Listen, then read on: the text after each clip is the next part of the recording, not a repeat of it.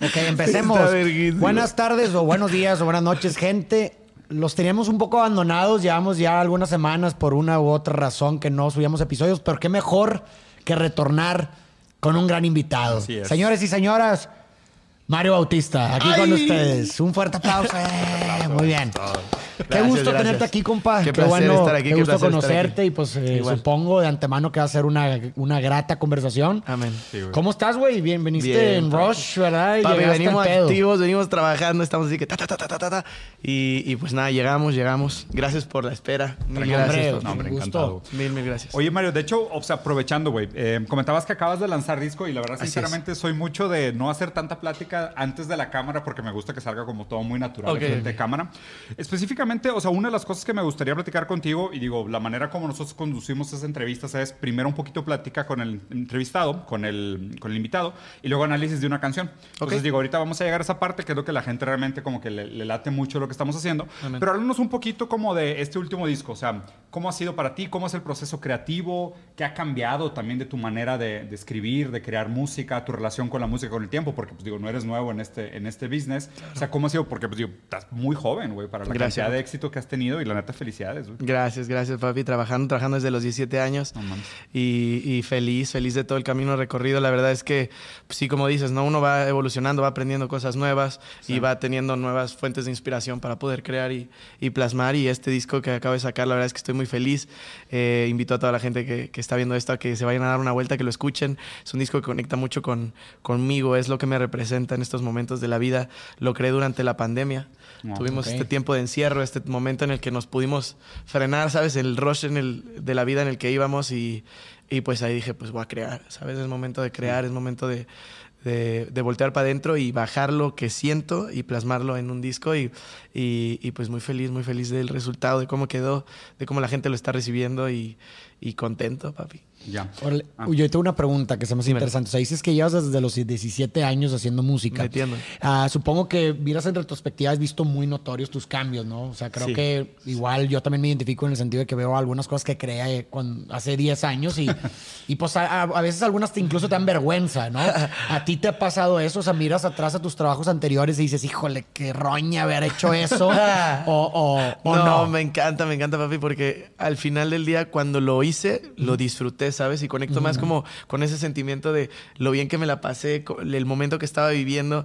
Es como algo significativo para mí, voltear claro. para atrás y, y ver el camino recorrido. Digo, como, uff, se siente, se siente bien, ¿sabes? Se siente bien y me gusta. Y, y, y, pues también ahí tenemos el videito de Ven a bailar con el buen Omar, que fue mi primer video y me encanta verlo, ¿sabes? O sea, ahí yo estaba incursionando en la música, estaba tripeando a ver qué pex. Estaba buscando como productores para ver para hacer Tocando música, piedra, ¿sabes? Tocando puerta, literal, así, tal cual. Y, y, y pues nada, o sea, se dio, se dio bastante interesante esa canción. Fue de la nada. Así mi hermano me marca, yo estaba en una fiesta y me marca mi hermano mayor. Me dice, papi, acabo de conocer unos chavos que tienen un estudio que no sé qué, Kyle. Y yo de una. Yo ya llevaba como unos siete, ocho mesecitos buscando a alguien para poder hacer música, ¿sabes? Porque había arrancado con esto de las redes sociales. y, y en el momento en que empecé a ver, pues, eh, el trip de de la fama, por así decirlo, de decir, "Ve, oye, ¿me puedo tomar una foto contigo? Me encantan tus videos. Dije, uy, papi, es momento de hacer lo que quiero Aprovecha, hacer, ¿sabes? o sea, claro. la vida es de oportunidades y uno cuando pues, tiene una oportunidad enfrente, tiene que tomarla, ¿no? Y lo que, la te- o sea, lo que te latía realmente desde antes de empezar con el tema de redes sociales era la música. La música, sí, sí, sí. Ese era, ese era mi camino, ese era lo que yo quería hacer. Por, por mi infancia, por... Yo creo que los primeros seis años de vida de un ser humano determinan mucho de, Sí. de Claro, lo que va a hacer a lo largo de su vida. Y, y, pues yo crecí alrededor de música, ¿sabes? O sea, mi mamá, mi tía eran cantantes, mi prima cantante, mi papá promotor artístico, mi abuelito manager, mi hermano mayor DJ. Entonces, y mi hermano menor también está dentro de la música, ¿sabes? Entonces, pues crecí en ese ambiente. Te lo traes en la vena. Clases, Claro. pa, pa, pa, pa, pa. Y, y pues yo, mi trip era estudiar producción musical. Realmente no era tanto que ser estudiaste tú, ¿no? cantante, Mi ¿sabes? primera carrera fue en producción musical. sí. Qué duro, qué duro. La primera. Amén. Y, y pues nada, papi, ya a los 17 años empecé a subir videos y me cambió la vida. Y de repente ya fue como que, pues no, o sea, ya estoy en la prepa, pero ya ni voy a estudiar producción musical porque Claro. ya se está presentando la oportunidad, let's fucking go, ¿sabes? Sí. Y empecé a buscar oportunidades, empecé a preguntarle a mis papás, a, a mi mamá, a ver si conocían productores, me sentaron con varios, pero pues no eran tanto mi vibe, ¿sabes? Eran como productores ya pues que ya llevan muchos años trabajando, pero yo estaba buscando, exacto, yo estaba buscando algo más, ¿sabes? Y dije, no, o sea, hasta que encuentre algo que me vibre, I'm gonna do it. Y, y, y pues así se dio. De repente mi hermano me marca, me dice, papi, Kyle, no sé qué al estudio. Y ahí nace, ven a bailar. La primera Qué chingón. No, y, sí, y, empezando fuerte. O- Otra cosa que te quería preguntar. ¿Sabes qué? O sea, hemos, tenido la suerte de platicar con muchos artistas, muchos creadores y demás. Y creo que pandemia fue un momento muy intenso para mucha gente, ¿no? De hecho, ahora acaba de salir también la entrevista de René, residente con Roberto Martínez, que es muy amigo nuestro. Duro. Y, y René también estaba platicando de su experiencia, de cómo es escribir, o sea, cómo fue escribir canciones durante la pandemia. Sacar disco, tener material, como dices, ¿no? O sea, voltear a ver otras cosas, tener otras fuentes de inspiración. Total. Para ti en particular, ¿cómo fue ese momento de encierro? Pues fue un momento de, de recalcular todo, por así decirlo, ¿sabes? Desde el área personal, desde mi yo así de, a ver, ¿qué estoy haciendo bien? ¿Qué estoy haciendo mal? En mi círculo, ¿sabes? O sea, en cuanto a mi familia, mi gente, mis amigos, el cuidado que le estoy dando, la atención, o sea, por... por porque por mucho tiempo estuve en un rush de mucho trabajo, mucho trabajo, mucho trabajo, y que viajaba, y que esto, y que fotos, y sesión de fotos, y video musical, y que entrevistas acá, y Gira que y la tintan, y gira, y conciertos, y pa, pa, pa, pa. Y, y pues yo decía, "Puta, lo que hago lo hago por mi familia, cabrón, porque ellos son mi todo de verdad. Y, y, y, pues el hecho de de repente darme cuenta de que por estar haciendo todo por mi familia, de repente los dejé a un lado, ¿sabes? O sea, por el rush de la vida estaba metiéndole, metiéndole, metiéndole y dije, no, esto no está chido. O sea, gracias pandemia por llegar, ¿sabes? O sea, yo sí le agradecí a la pandemia porque fue un momento en el que eh, me senté con mis hermanos y les dije, papitos, pues siento esto, ¿ustedes qué sienten? Yo creo que deberíamos de unirnos, no sé qué. Y nos fuimos a vivir todos juntos, mis hermanos, mis papás otra vez. O sea, regresamos como a la infancia, ¿sabes? Y es increíble, ¿sabes? Lo que me dejó la pandemia me dejó puras cosas buenas, puros frutos fregones, puras semillas buenas se plantaron a lo largo de la pandemia y hoy en día nos estamos comiendo los frutos y... ¿Y eso, ¿Y eso repercutió en el último disco? O sea, Sí, específicamente sin cómo duda, lo escribiste. sin duda, sin duda, sin duda. O sea, los temas que trataste repercutió, sí, repercutió en un tema en especial eh, que se llama Brindo. Es una canción que, que saqué justo eh, en, en la pandemia Mm. y fue creada en la pandemia y todo. Y la canción justo habla, estaría bueno examinar. Pues estaría bueno puede ser. examinar eso. Sí. Sí, estaría bueno. Hay que leerlo. ¿Cuál es el tema, o sea, eh, eh, siguiendo eso, o sea, hubo algún tema en, en especial así como que se sobrepuso a los demás de las cosas que aprendiste o, o que te impactaron durante la pandemia? O sea, veo que dices que tuviste mucha reflexión en este momento y te diste cuenta de muchas cosas. ¿Hay un tema en específico que te resonó más dentro de todo este proceso? Un tema en cuanto a que un tema de... Por ejemplo, que, o sea, por ejemplo, la familia, güey. O la Claro, amistad. o sea, ¿qué- claro. qué- qué- ¿cuál fue el, tema el, que el más te- bienestar, ¿sabes? O sea, yo lo que le pedía a la vida antes de pandemia era, yo quiero estar en un lugar en donde me sienta en armonía, eh, estable, en paz, tranquilidad, feliz, pleno, lleno, ¿sabes? Y la pandemia me llevó a ese presente. ¿Y cuál cómo es ese lugar para ti? O sea, co- ¿qué cosas en tu vida hay para que tú puedas determinar hoy, sabes que esto estoy realizado, estoy en paz, etcétera? Número uno, mi familia, que estamos unidos, que estamos juntos de verdad, o sea, que reconectamos todos los lazos, ¿sabes? Porque si llevaba seis años en el rush, siete años trabajando, taquete, taquete, taquete, taquete, y, y pues también me tocó aprender muchas cosas, pero número uno, 100% mi familia, y, y pues el hecho de estar conmigo, ¿sabes? El hecho de poder reflexionar, de poder voltear a mi vida, de ver mi pasado, ver lo que he hecho, ver qué he hecho bien, qué he hecho mal. O sea, como que fue un proceso de mucha introspección la, la, la pandemia a full, a full, a full. Me metí así de, Sí. I want to be in that place. Es- Está interesante la reflexión y creo que a mucha gente le debe resonar este tipo de cosas, ¿no? Porque, o sea, ¿cuántos papás, hermanos, mamás, o sea, en general salen a trabajar, como tú dices, ¿no? O sea, por el bien de la familia y acabas pasando más tiempo lejos de la familia en Que nombre de su propio bienestar que con la familia. que, con- que construyendo realmente esos, esos vínculos humanos que acaban siendo lo que re- realmente necesitas Vale la para tener la familia. Claro. O sea, familia es vínculo, ¿no? Y si estás fuera Correcto. tratando de producir el valor agregado para mantener a la familia, no estás, no estás procreando los vínculos de la familia en sí, güey. Exacto. Y, y creo que es una Tal reflexión que, o sea, en general en pandemia como que... Digo, obviamente cada quien lo vivió de, de su manera, ¿no? Y también hay, hay- con respeto a la gente que lo Claro. sufrió, porque, Claro, o sea, me parece que sí, ha- papi. sí hay un cierto nivel de privilegio en el decir, bueno, mames, me fue con mar en pandemia, Claro, claro. cuando, pues, digo, la neta es que mucha gente sí la, sí la pasó duro. Pero yo Claro, creo que en general... claro, claro, es con respeto siempre. Sí, sí, sí, claro. sí. y- pero pero lo que, a lo que quiero llegar a eso es de que invariablemente algo que sí compartimos todos es que nos replanteamos el valor de los vínculos. O sea, nos replanteamos el valor de qué es la gente, el estar cerca de la gente, el tenerlos o no tenerlos. Y creo que para gente como tú y muchos otros que tenían un estilo de vida muy frenético, como que la pandemia no te dio opción, güey. Te dijo, no, le Claro. bajas, güey. Le fre- frenas. Le frenas, dos- Frenas, le bajas dos, Sí. tres cambios, güey, y ahora tu vida tiene otro ritmo, güey. Invariablemente, pues ese ritmo también te cambia el estilo de vida. Porque, ¿sabes? Hoy, hoy en la mañana estaba escuchando algo bien interesante cuando iba camino al aeropuerto, güey. Que decía que la palabra hábito viene de habitar y viene del lugar que habitas, ¿sabes? Entonces los hábitos se hacen en los lugares donde habitas.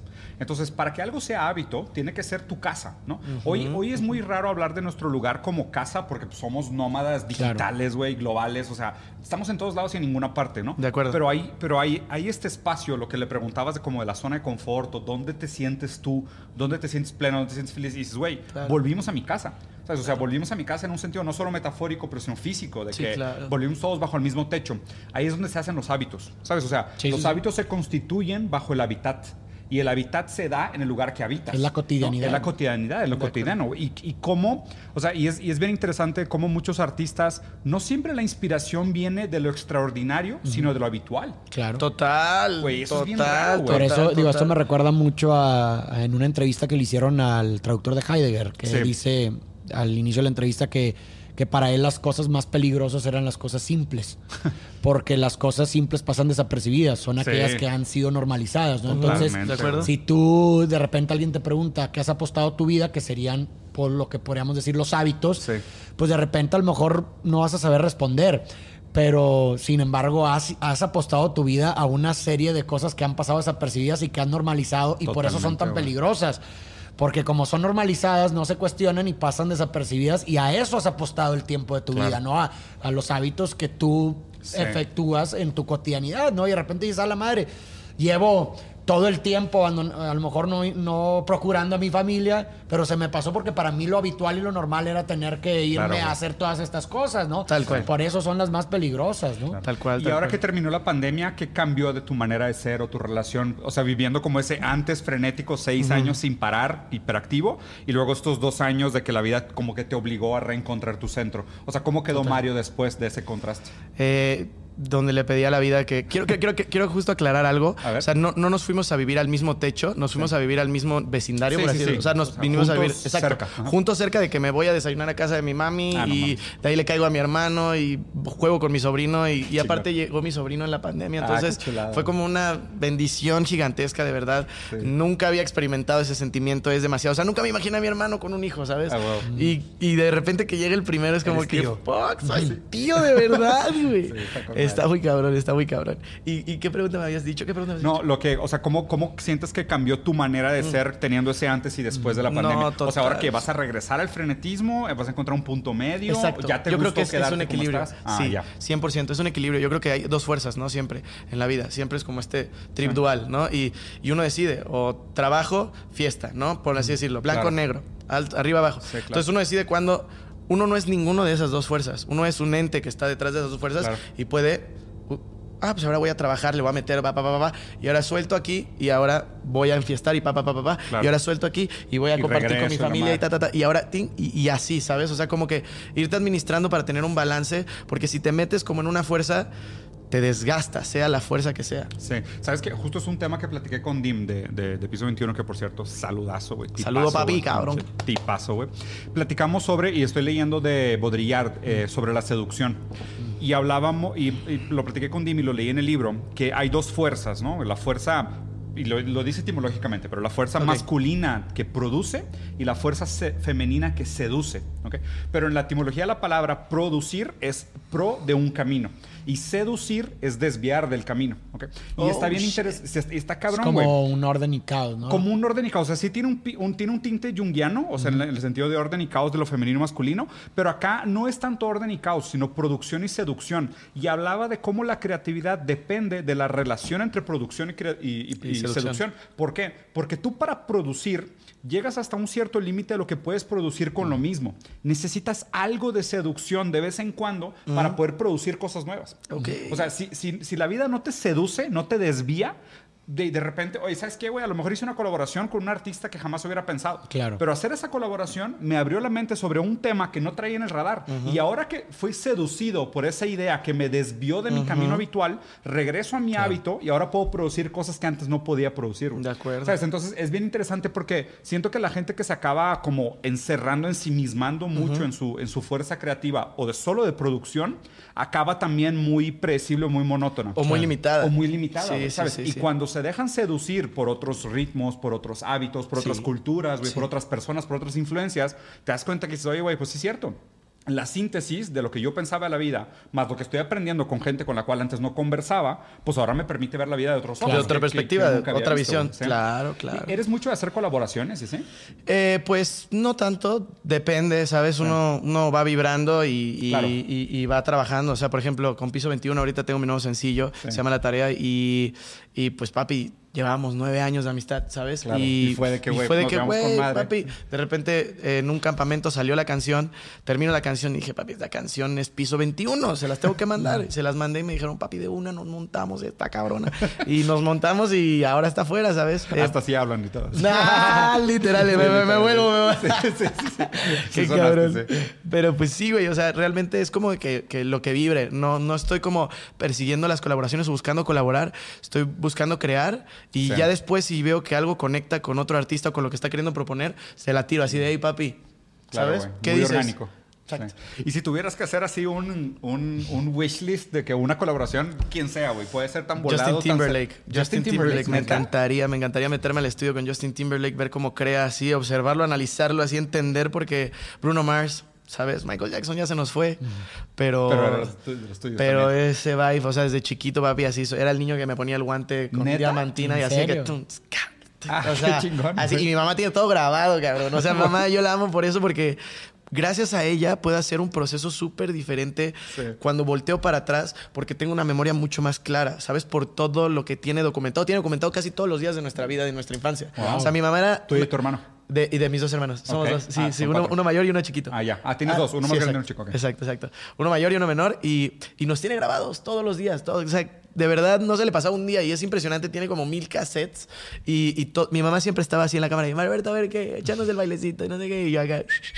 Y digo, como puta, qué increíble poder voltear para atrás y, y- y ver y acordarte y conectar. Porque cuando lo ves, estás dentro de ese momento y sí te acuerdas. O sea, he llegado a tener un, un momento de introspección de verme de chiquito, por ejemplo, en una escena en la que estoy en mi cuarto y agarro el teléfono y estoy hablando con mi papá. Le digo, papi, ¿cuánto te vas a tardar? No sé qué.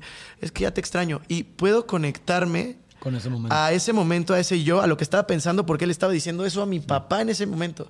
Pero no pudiera accesar hasta ahí si eso no estuviera documentado. Claro. ¿Sabes? Y yo, porque se- estaría muy borroso para mí. ¿Sabes? Pero al momento de tener esa claridad en la escena y verla, digo, como no mames, me acuerdo hasta dónde estaba mi papá y lo que estaba haciendo y lo que yo quería hacer con mi papá para que ya llegara a la casa.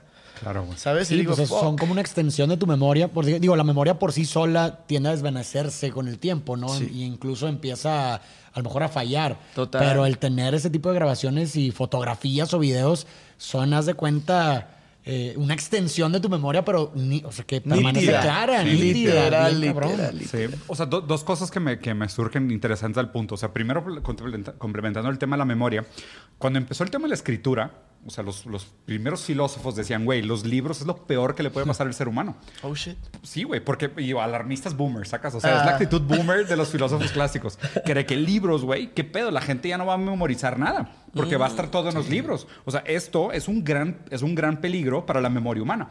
Y digo, claro, sí jugó un papel en la manera como nosotros nos relacionamos con la información, porque a partir del momento que tú dices, tal cosa está en un libro, pues ya no le pones tanta, tanto empeño, tanto libido en, recordarlo. Sí, ya no, ni siquiera investigas o te Claro, metes y ahí. lo mismo pasó con el video, lo mismo pasó con la fotografía y lo mismo pasa ahora con redes sociales. ¿no? Total. Que, o sea, nosotros invariablemente constituimos la idea de que existen extensiones de nuestra memoria que son externas a la conciencia.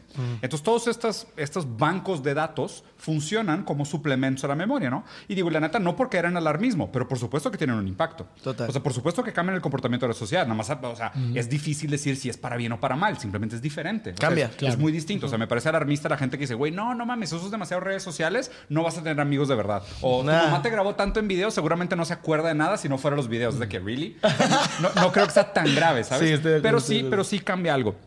Y, Pero- y- a ver, dale. No, no, es que te iba a interrumpir ahí con lo que dices de la manera, porque muchas veces a lo mejor ese tipo de fotografías o, Sí. o de, o de videos sirven como detonantes, porque mucho de nuestra Sí. mente funciona por medio de la asociación. Sí, totalmente. Entonces, Símbolos, a la hora, ¿no? a- a- o sea, eso, ese, eso de decir, si no tuvieras esas fotografías, no te acordarías, al contrario, Sí. se acuerda gracias a las fotografías, porque las fotografías son significantes que se asocian con otras, Con cadenas. con otras cadenas que producen esos nuevos recuerdos que de otra forma no se producirían. Sí, claro. De El- acuerdo. Mi, mi único, mi único contra- contraargumento sería que, o sea, la distinción entre la cosa en sí y la cosa para sí, ¿sabes? O sea, la distinción entre el momento que está nítidamente, como tú dijiste, documentado en un video o una foto versus la representación Correcto. o la fotografía mental que tú te creas, ¿sabes? Ah, Porque, o sea, total. el- el- el- la- vamos a ponerle así, la cantidad de inversión libidinal que tú le puedes poner en una memoria sí depende de un objeto de referencia, Correcto. pero el objeto de referencia puede ser cualquier cosa, güey, ¿sabes? O sea, Sí, sí, te sí, puedes sí. encontrar un rosario de Y tu mamá, güey. detonar. Ok, Ok, y ok, ese rosario que Correcto. vergas. Ya me acordé de esa escena, güey, de una vez que llegué y vi a mi abuelita. güey, sacas. Pero lo- la foto y el video puede ser lo mismo, nada más que tiene mucho más información visual. Total. O sea, me parece que o Totalmente. sea, hay, hay diferentes cosas que pueden servir para Detonar. detonar, esa cadena exacto, significante. exacto, sí. Y, el, y el otro comentario que se me hace interesante, güey, es, pues digo, tú creciste enfrente de una cámara, güey. O sea, ¿crees que eso jugó un papel en tu selección de carrera? O sea, además de... o Sí, sea, sin duda, O sea, sin porque, duda, digo, te, te desarrollas muy bien enfrente de cámara, te sientes muy cómodo porque siempre has Sin estado ahí, güey. sin duda, ¿Sabes? O sea, sin ¿crees, duda. que, ¿crees que eso... Nunca o sea, había pensado eso. eh. Pero puede... O sea, es-. ¿estoy exagerando o sí? O sea, no, papi, sentido? 100%, 100%, 100%. O sea, tu, mamá, tu mamá te, te puso ese hábito. Cabrón, te preparó. güey, literal. Sí, así de que Gracias, qué locura. gracias a la Gracias, señora, güey. Gracias, jefita.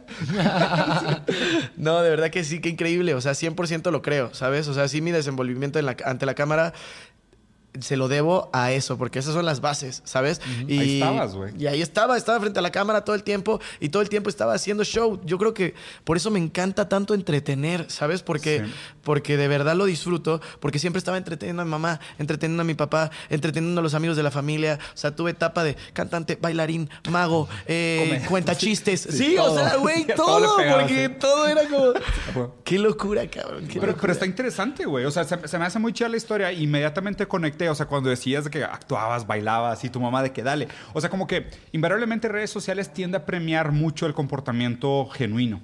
¿Sabes? O sea, de que la gente no, no se transforma en un personaje enfrente de la cámara, aunque hay personajes que les va muy bien. Claro. Pero te das cuenta cuando una persona es de que no, güey. O sea, este vato, tipo, tú apagas la cámara y sigues platicando con él, la misma persona, ¿no? Ah. Y, y siento que como tú creciste, nunca sentiste como una mirada ajena. Porque invariablemente hay mucha gente que sí se siente intimidada, tanto con el público como con la cámara, Claro, porque lo claro. siente como una mirada adicional Claro. y dice, güey, ¿cómo me debería de comportar ahora? O sea, sé cómo comportarme cuando nadie Los me está juegos de la mente, los juegos de la o- mente o son cómo- ah. Güey, ahora que me están grabando, ¿qué voy a decir, güey? Porque este pedo se acá grabado. Claro. 100%, Y- y, pues, 100%. para ti era como que, pues, güey, pues, un martes en la tarde y hay una cámara en mi casa. Pues, Claro. ¿qué Echando el Sí, desayuno, sí, cantando Y- molotov, literal, cabrón. güey. O sea, No, y aparte chingón, O sea, ¿no? completamente. El, el hecho de que, el hecho de que tu mamá, al contrario, fomentaba tu desenvolvimiento en la cámara también, como de cierta forma, me parece que quitó este refuerzo negativo Claro. de la mirada del otro, asociarla con algo punitivo. Judgmental, sí. No, Exacto, porque mu- exacto, muchas veces exacto. cuando estamos chicos, güey, la mirada del otro es como te está vigilando. Claro, ¿no? ¿cómo te vas a portar? Ajá, porque cualquier entonces, Exacto, eso exacto, hace exacto. que tú te, de cierta forma te resistes Sí. y pienses dos veces lo que vas a hacer. Pero el- me parece que el acto de grabarte todo el tiempo y recibir como esa recompensa de tu mamá o esa promoción de parte de tu mamá reforzó positivamente la conducta de desenvolverte genuinamente detrás de una cámara. O sea, sí, con Total, cualquier, con con lo que cualquier te lado. guste y todo. Total, total, sí. totalmente. Sí, qué, qué importante, ¿no? O sea, qué importante que, digo, yo soy papá, tengo, tengo la suerte, tengo dos niños, güey. O sea, qué importante como, o sea, escuchando lo- el trabajo que hizo bien tu mamá, que por cierto, saludos. Gracias, Gran trabajo, jefe. Saludos a la señora. tía. Jefes, gran, señor- gran trabajo, jefecita. Eh, o sea, qué chido pensar que, que el trabajo de los papás de alguna manera tiene que ser de que, pues, o sea, dar ese sentimiento de que, pues, puedes ser quien tú quieras ser, güey. O sea, estoy aquí para apoyarte, invariablemente cuáles sean tus hábitos, tus gustos, tus preferencias, tus hobbies, tus, tus pasiones en la vida, versus cuántos papás acaban siendo los papás de no, güey. O sea, Tienes que Quiero que, seas lo que yo Sí. quiero que seas lo que yo quiero que seas, Qué no lo que tú quieres que seas. Sí. Oye, ¿y, tu, ¿Y tu papá qué onda? O sea, ¿tu papá cómo jugaba este juego de las grabaciones? No, mi o qué tal? papá es un ser humano increíble igual. La verdad, desde chiquito, algo que yo le aprendí a mi papá, ahora que tengo conciencia y volteo para atrás y digo, wow, qué cabrón la educación que me dieron mis jefes. Mi papá me enseñó el valor de la familia, ¿sabes? El Ya. amor. Él, él- él estaba para la familia siempre. ¿Sabes? O sea, él nos cuidaba, nos bañaba, él nos llevaba a jugar al a fútbol al, pa- al pinche este, estacionamiento del banco, a la Marquesa, a Chapultepec. O sea, nos hacía vivir muchas experiencias y siempre estaba compartiendo con nosotros, nos llevaba para todos lados y, y- y nos demostró lo que es el amor familiar, ¿sabes? Porque no solo lo demostraba con nosotros, lo demostraba con la familia en general y eso uno lo ve y Aprendes. aprende. Claro, Sí, claro, Sí, claro. nada como el ejemplo, güey, para, para aprender realmente. Muy bien. Pues bueno, creo que si seguimos hablando y no analizamos la canción, podríamos irnos toda la ahora noche. Sí, y debería de durar esto a- como cuatro o cinco horitas. Sí. ¿no? Así, sí, cabrón. Luego lo hacemos off camera, güey. Sí, claro. go, y de todos go, modos, la conversión va a seguir ahora Sí, teniendo como significante, como objeto. Claro, güey. Ahora, El el- el- el- la canción, la letra de la canción. Vamos a petición de Mario, pues analizar la letra de la canción Brindo, que es de tu nuevo disco, ¿correcto? Así es, es de mi nuevo disco. Así es. Muy bien, pues la dinámica, Mario, es vamos a irnos estrofa por estrofa y haz de cuenta que nos vamos a detener de repente y vamos a comentar cualquier cosa, ¿no? Y ahí nos sigues la onda. Va a empezar, entonces dice, hoy voy a beber, es un buen día, he tenido mejores, pero también hay unos días que nunca se olvidan, como el de ayer, que aunque me caí, me levanté.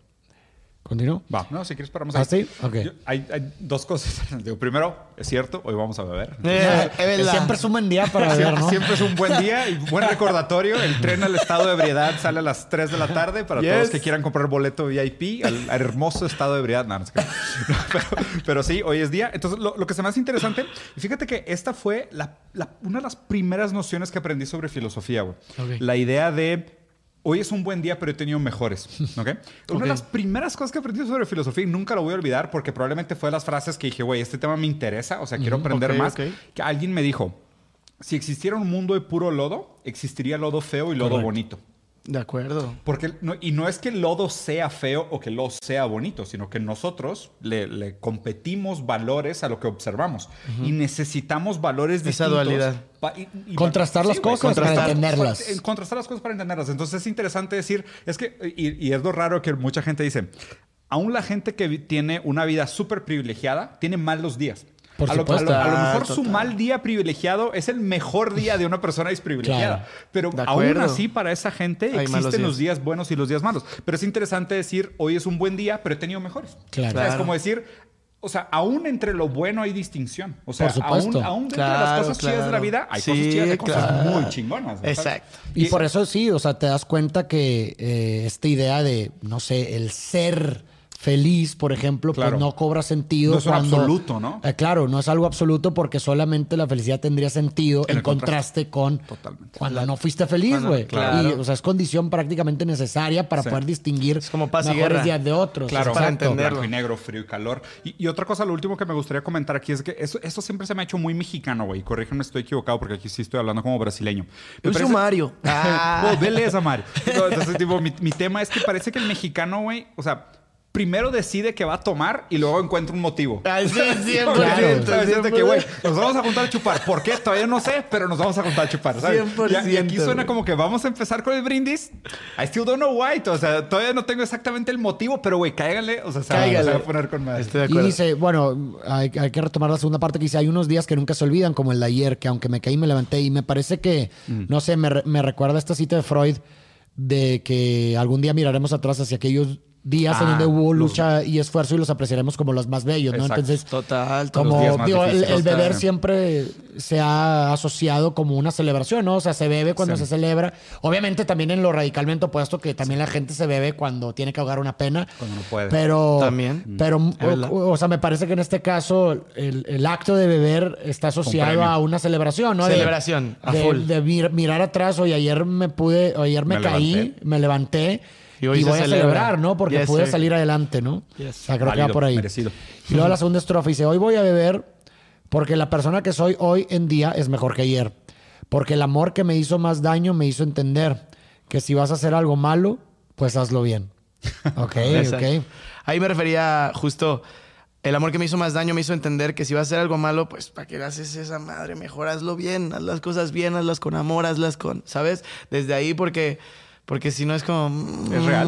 O sea, ¿sí, sí fue un amor malo que te enseñó cosas? Realmente no es real. O sea, realmente fue inspiración del momento, no está basado Es en hechos reales. sí. Es reflexión, es como que Ya sabes, literal es reflexión mera.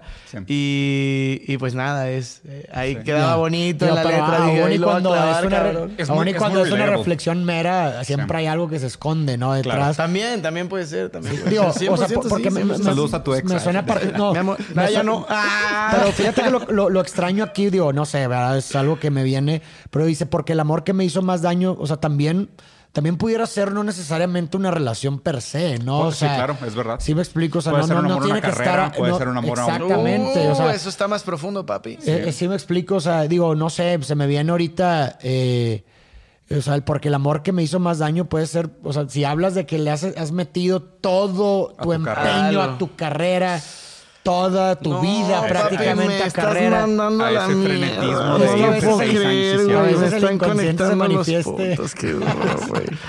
O sea, ya con lo de la cámara, ya me cagué. O sea, de verdad dije, no mames, 100% sí, me grabaron toda mi infancia. Y ahora estoy, está muy duro, güey. Está Pues es- muy duro, pues güey. sí o sea, puede ser, y yo, a- también hablándote de cómo viviste este proceso de que puso detenimiento, todo este frenetismo que tenías tú Total. con la carrera, pues de repente te hizo entender, ¿no? Que si vas a Mm. hacer algo, pues hazlo bien. Pero cómo haces lo, algo, lo malo bien, a lo mejor ese costo que te, ese costo que te genera, pues hazlo bien encontrando un balance, ¿no? Total, totalmente, totalmente. Tal vez, Uf. tal vez, no sé. Me encanta, güey, gracias, güey. No mames. Y bueno, dice ahora el- la tercera estrofa. Hoy brindo por la vida, por los amigos. Es- ahí va, ¿no? Sí, o sea, por los amigos, los amores la familia. Porque no hay cura que no venga de una herida. Ah. Ni problema que no tenga una salida. Solo se cura lo que se hirió, ¿va? De otra forma. No se puede curar. No se puede curar, La- ¿no? Lacan decía, de la, de la herida lo único que importa es la cicatriz. es la cicatriz. Una es gran correcto. frase. Uf, ¿quién decía eso? Lacan, un es psicoanalista francés muy famoso. alumno de Freud. Y es una gran frase Claro, de lo decir que importa es cómo güey. O sea, qué es lo que quedó. Es cómo sana. Es lo la Es lo- marca es la- que es deja el resto, no, Sí. no, no, sí, no, no, no, no la herida per se, sino cómo Claro. cicat- o sea, qué, qué es el resto que dejó. Y digo, ni problema que no tenga una salida. No hay cura que no venga de una herida, ni problema que no tenga una salida. Todos los problemas tienen salida. man. Todos. Mira, hay otra frase muy buena, la de Hegel, que solo los obstáculos le dan sentido a los Ajá, propósitos. Y, y si te fijas, o sea, hay mucho de tu Total. canción que no sé si sea a propósito, pero, o sea, constantemente haces algo Sí. que se llama el proceso dialéctico, que es, o sea, la tesis es detenida por un problema, por un obstáculo, que normalmente es una antítesis, y después supera esa antítesis y llega a una síntesis, Síntesis, que es como alguna manera de... eh, solución. re- sí, una solución. Pero justo es una solución que la palabra en alemán es Ausschreibung, porque, digo, Oh. alemán, alemán es una mamada, porque aparte es como Lego, güey, de las palabras. O sea, literal Sí, es de que agarras sílabas y armas palabras nuevas. Por eso hay mucha gente que dice que la ¿Cuántos idiomas sabes? Cinco, pero alemán no es uno de ellos. O sea, alemán me sé unas palabras. Papi, eso sonó a que sí sabías alemán. No, no, no, cabrón. ni de. Solamente las palabras algunas- importantes. Sí, güey. Es que hay algunas palabras que no tienen traducción. Por ejemplo, Ausschreibung Sí. es muy difícil porque es una palabra que al mismo tiempo significa superación, y pero también significa incorporación o integración. Mm. ¿Sabes? Entonces es raro porque, o sea, cuando la vida te presenta un obstáculo, no es que, no es que superas el obstáculo y lo dejas atrás, sino que lo superas y te lo llevas. Y lo resuelves y Quizás se vuelve una como virtud. O sea, se vuelve hasta O sea, algo bueno, cabrón, es que para se ti. vuelve, se vuelve parte de la nueva, del nuevo camino. Es como la asunción de responsabilidad del obstáculo, ¿no? Ándale. Porque el obstáculo puede surgir, pero puedes no enfrentarlo voluntariamente. Puede ser, chinga madre, no quiero enfrentar Sí. esto. No, y es, y, es, y es justo también la metáfora de la, de la herida y la cicatriz. ¿Por qué? Porque la cicatriz se vuelve parte de la piel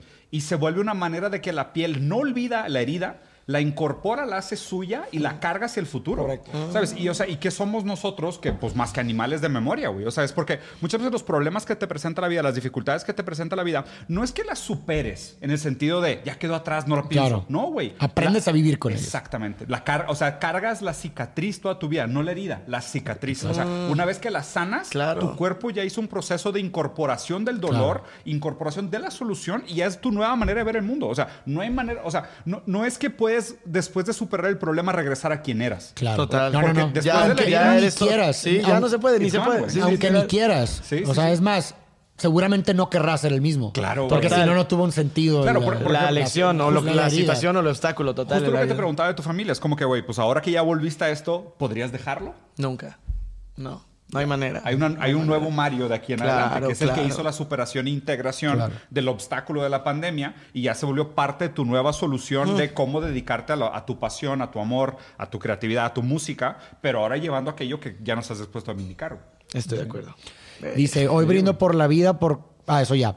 Dice, hoy brindo por la muerte. La, la relación y... con- O sea, es interesante eso que A ver, mencionas sí. porque hay pura relación y contraste, ¿no? O sea, empieza... Buen día he tenido mejores, ¿no? O sea, y el- la relación y contraste con otros. Esto cobra sentido gracias a lo, lo anterior, ¿no? Sí, claro. Eh, so- eh, también dice, me, me leva- me caí pero me levanté, ¿no? Contraste, siempre contraste. La herida y la cura. Empezaste hoy, hoy brindo por la, por la vida y luego el siguiente estrofa, hoy brindo por la muerte. La, el Claro. contraste, ¿no? Por aquellos que no están aquí presentes, pero que están en nuestra mente para siempre o para siempre, ¿no?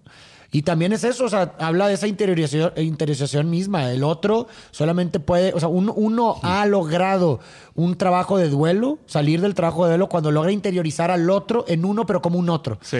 ¿no? Entonces, Oh, shit, bro. entonces dice, hoy brindo por la muerte por aquellos que no están aquí presentes, pero que están en Todo nuestra eso mente. dice la canción, ¿eh? Todo eso dice la canción. Si no le han puesto atención lo suficiente, no la han oído bien. Es Dice, verdad. pero están en nuestra mente para siempre. Y eso es el reflejo de un trabajo de duelo. Interiorizar al otro como un otro en ti para siempre, ¿no? ¿Cómo es- que guardas al ¿Qué, otro en ti. ¿Qué relación tienes con la muerte? O sea, ¿has tenido alguna experiencia cercana, Sí. familiares, así? Sí, Cuéntanos sí, poquito. Claro, claro. Eh, falleció cuando era, era muy chiquito, como 10 años. Mi abuelo, mi abuelo era como el pilar de la familia, ¿sabes? Era como esta persona que unía a todos, ¿sabes? Y, y que echaba así de, no, los domingos de dominó. Y, y, o sea, mi familia vivíamos siempre en un edificio. Eh, mis papás, mis abuelos y mis hermanos y yo vivíamos en el piso 5. Eh, mi tía vivía en el piso 4, mi otra tía vivía en el piso 8 y en, la- en el piso 1 tenía las oficinas. Órale. Entonces siempre estábamos de que pimponeando en los departamentos de todos. güey. Sí, así de que tin y echábamos las retas en la oficina de Zelda. Imagínate, Ah, chido. O sea, nos íbamos con mi tía ahí a la oficina. Y, y pues cuando se muere mi abuelo, pues todo eso se, se desestabiliza. Mm. Y después de la muerte de mi abuelo, como que fueron años, o sea, de llorar, llorar, llorarlo, llorarlo, llorarlo. Mi abuela hasta la fecha. ¿Sabes? O sea, hoy en día lo recuerda ya más con felicidad y tal, pero si de repente ya te metes a hablar mucho de mi abuelo, Sí le pesa. le conecta y se suelta otra vez a llorar, ¿sabes? Ah, y, y después de eso se murió mi tía, que es su hija, ¿sabes? Entonces, o sea, a los dos años de diferencia se muere mi, mi tía, mi tía José, que es la mamá de mi prima.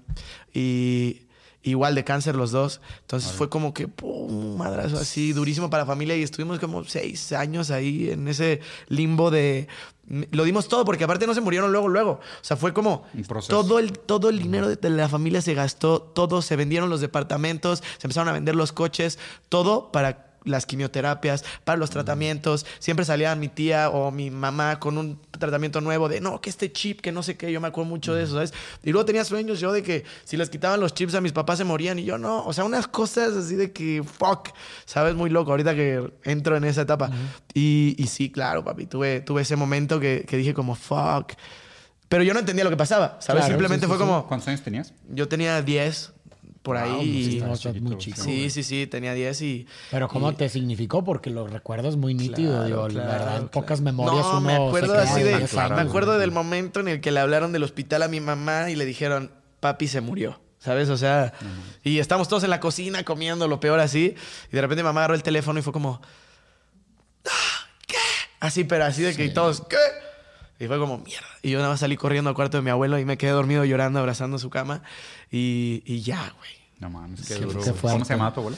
Mi abuelo se llama Francisco. Pues en paz descanse, güey. En paz descanse. Aquí en lo paz nombramos para que siga viviendo a través de cada reproducción de este, Y de perpetuo este ahora en video. video. Exactamente. Y fíjate que ahí se me hace bien interesante como que de, de- eh, de ese proceso de duelo. No, hombre, no pasa nada, carnal. Es rico, es rico llorar. Sí, no, güey, dale, dale, chingón. Lo no merece, mames. lo merece. Y lo, lo interesante que, que a mí se me ha hecho y ahorita lo que mencionas de un, un trabajo de duelo, digo, de un proceso de duelo que me te siento porque yo también pasé por uno. Y es que, o sea, me- me- como nombras todas estas ex- experiencias que las adjudicas a la figura de tu abuelo, es, es como esta frase de este psicoanalista francés, Aluch, que dice, cuando se mueve, el, el- el duelo no solamente el dolor por perder a un otro, sino el dolor por perder a un otro perdiendo al mismo tiempo un trozo de ti. Sí, claro. Total, No, total, porque total. estas experiencias que tú asocias con esta figura te significan porque constituyeron una parte de ti. Entonces, Total. las, subi- las subidas y bajadas en los pisos, el hablar con esto, que él era el, el pilar, pilar, de todo eso, Sí. no, no solamente se fue él, sino Sí. que se fue aquello que me constituía. Sí, que claro. eran todas estas historias, ¿no? ¿Sabes que, ¿Sabes que muchas teorías eh, de, de pensamiento estructuralmente se dice que tienen puntos arquimedianos. ¿ok? Ok. El punto arquimediano es, haz de cuenta, el que usas como referencia para Para- construir todo exacto, alrededor. correcto. Entonces está bien interesante porque muchas teorías eh, se- dependen tanto del punto arquimediano al punto de que lo esconden. O sea, muchas teorías están tan soportadas o más bien dependen tanto de algo, de un Claro. pilar central que la sostenga, que el momento que tú quitas el pilar Se derrumba todo, Se desploma. Digo, lo interesante aquí es que también a medida que pasa el tiempo, te das cuenta que esos puntos arquime- arquimedianos sirven como un punto de partida para la creación de una estructura. Claro. Pero a la larga, la estructura también crea vínculos. ¿Sabes? Es como si tú estuvieras construyendo un domo. Ok. Entonces tú empiezas construyendo un domo con un punto central que lo soporte. Pero ya que el domo está construido, tú puedes quitar el pilar central. Y el domo se ¿Y por qué? Porque te das cuenta que tu relación con tus papás, con tus hermanos, Claro. con tus primos, con Claro, tus tíos, claro. que, que al principio necesitaba de un pilar rector, ahora se sostiene por sí sola. O- o- obviamente, ¿no? O sea, tú todavía piensas de que, güey, es que ¿qué vamos a hacer sin el pilar central? Pero luego te das cuenta, güey, que cabrón, es que nos enseñó tanto Así a era. querernos y cuidarnos, que ahora, aunque no esté, solo esa enseñanza y lo- los vínculos Es que, que- creó son suficientes para soportar la estructura que quedó después de que se fue. ¿Sabes? O sea, y eso, y eso es, es bien interesante porque pasa tanto en teoría como en el mundo físico. Claro, O sea, completamente. es, es- es bien Total. interesante. Total, total. Muy bien.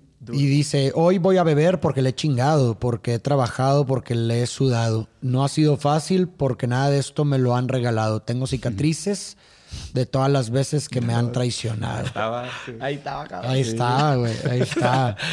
Compar- compartiendo frases con grandes filósofos, ¿eh. Mario? Güey, citaste a Lacan sin querer, güey, a Hegel, a, a- a Freud, güey. Papi, me Che, cae. vato. Que andas leyendo ahí escondidas, ya dinos la verdad, güey. Va a sacar ahorita el libro Seminario 17. es que la verdad no les dije algo, pero... Ay, sí. No, uno de los videos de la mamá de que poniéndole del Ay, seminario dice que la cambió a los, Ah, a los sí, 10 sí, años. las- las. Güey, Dice, pero la verdad, a las cosas buenas estoy acostumbrado. Ando en la troca y no ando blindado. Tengo a los mismos de siempre a mi lado. Soy el bautista y ya estoy bautizado. Ah, Ay. termina Ajá, bien chingón. muy bien. Termina muy chingón. Y luego dice, y que, no, y que no me falte, que la música no me falte.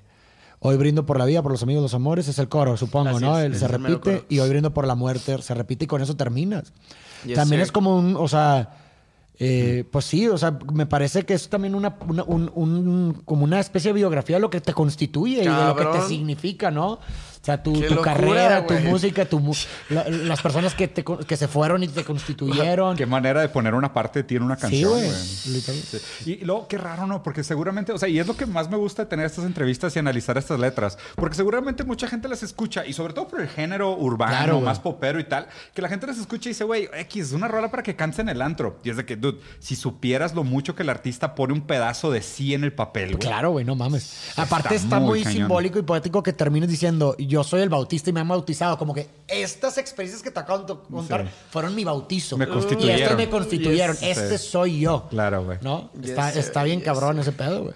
Muy chingón. No, digo, qué interesante. Las últimas palabras son tuyas, Mario. No, papi, gracias por la invitación, gracias por esta reflexión tan cabrona. no, no mames, qué manera, qué manera de hacerlo, de verdad, gracias. Quiero estar más veces aquí No, o hombre, claro, platicar. No, y hombre, güey, tienes, compartir. tienes quieras, un ¿eh? amigo nosotros, güey, para... Igual.